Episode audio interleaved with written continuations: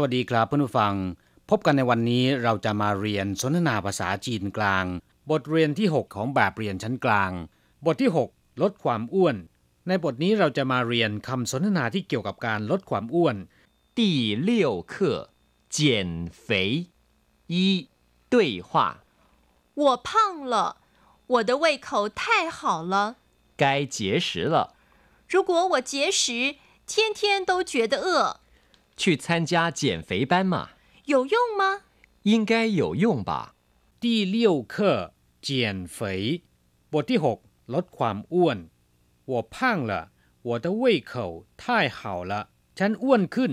ฉันกินเก่งทีเดียว หรือว่าฉันกินอะไรก็อร่อยไปหมดพังก็แปลว่าอ้วนนะครับ我胖了ฉันอ้วนขึ้น我的胃口太好了หมายถึงว่า ฉันเจริญอาหารมาก หรือว่ากินอะไรก็อร่อยไปหมดนะครับเว่ยเข่าก็แปลว่า เจริญอาหารเว่ยเข่าท่ายเข่าละก็คือเจริญอาหารมาก กินอะไรก็อร่อยไปหมด该节食了ควรจะลดหรือว่าจำกัดอาหารได้แล้ว节食ก็คือ ลดหรือว่าจำกัดอาหารนะครับ如果我节食天天都觉得饿ถ้าหากฉันจำกัดอาหารหรือว่าลดการรับประทานอาหารลง ก็จะรู้สึกหิวทุกวัน รู้กัวก็คือถ้าหากเจียสือก็คือจำกัดหรือว่าลดการทานอาหารลง เทียนเทียนก็คือทุกวัน都觉得饿จะรู้สึกหิว去参加减肥班嘛ไปเข้าคอร์สลดความอ้วนสิ ไปเข้าร่วมหลักสูตรลดความอ้วนสิชันจาหมายความว่าเข้าร่วม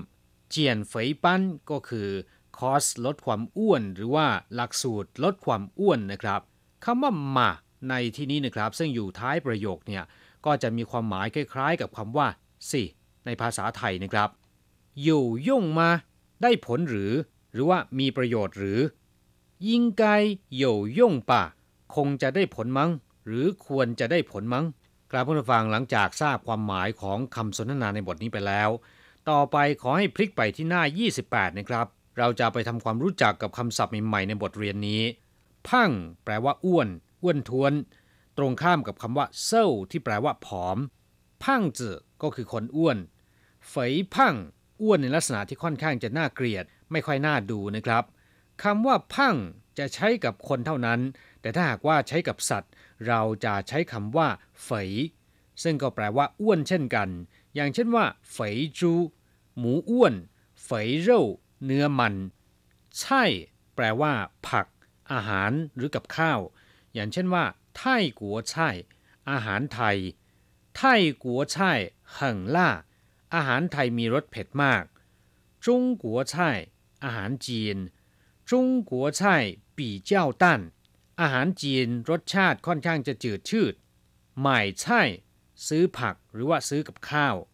去街上买菜ไปจ่ายตลาดหรือว่าไปซื้อผักในตลาด你做的菜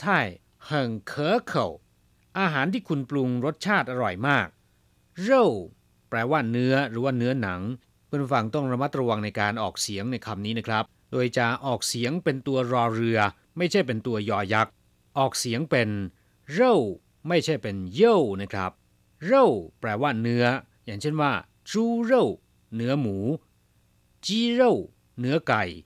หนิวเร่เนื้อวัวเฟยเร่เรียนไปแล้วเมื่อสักครู่นี้นะครับ แปลว่า เนื้อที่มีมันนะครับ ตรงข้ามกับคำว่าเซลเรที่แปลว่าเนื้อแดง คือเนื้อสัตว์ที่ไม่มีมันเร่าทรง แปลว่า หมูหยอง เอื้อ แปลว่า หิวหรือว่าหิวหวย ตรงข้ามกับคำว่า เป่า ที่แปลว่า อิ่ม เช่น ตู้จื่อเอื้อ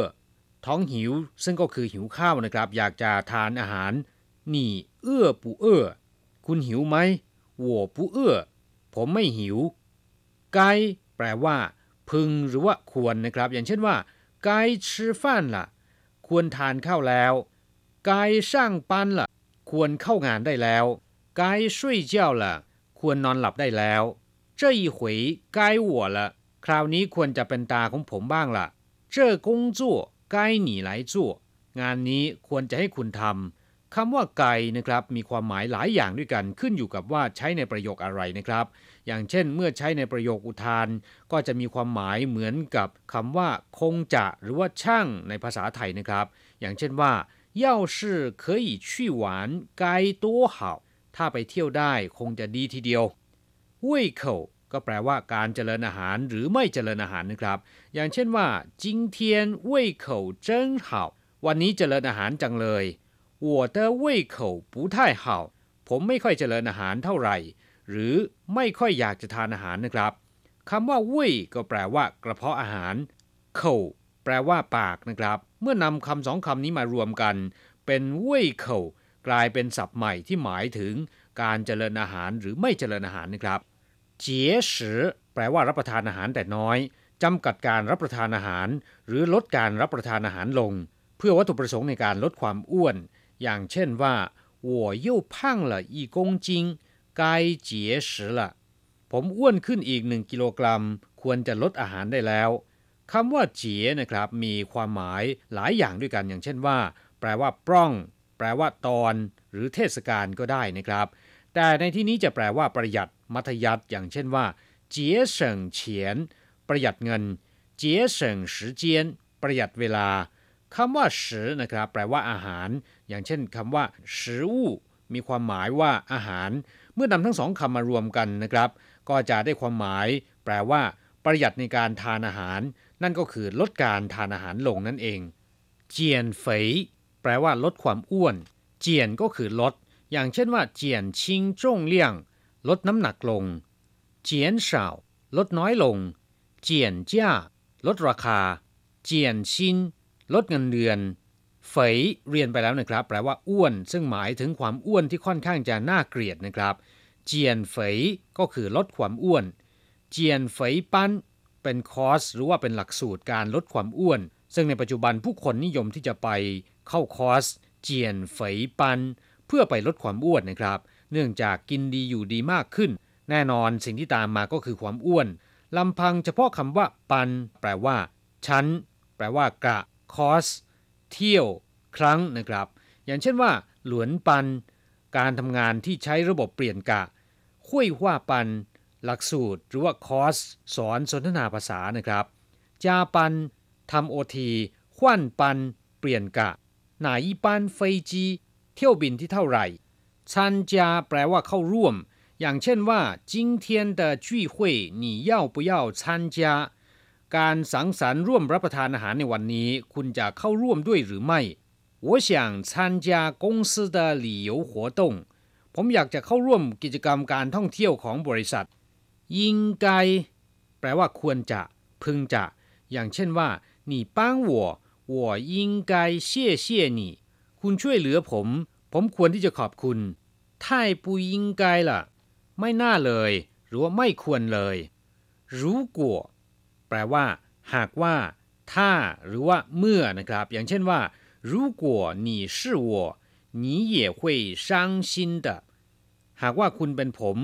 คุณก็จะเสียใจเหมือนกัน如果老板允许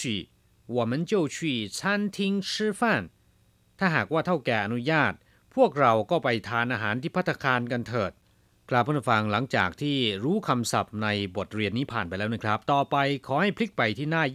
29 เราจะไปทำแบบฝึกหัดกันนะครับ แล้วก็ขอให้อ่านตามคุณครู你是怎么减肥的คุณลดความอ้วนอย่างไร少吃多运动ทานน้อยๆออกกำลังกายให้มากๆ饿的时候怎么办เวลาหิวขึ้นมาจะทำอย่างไร多吃菜少吃肉ทานผักให้มาก ทานเนื้อให้น้อยๆ เราจะกลับมาพบกันใหม่ในบทเรียนถัดไป สวัสดีครับ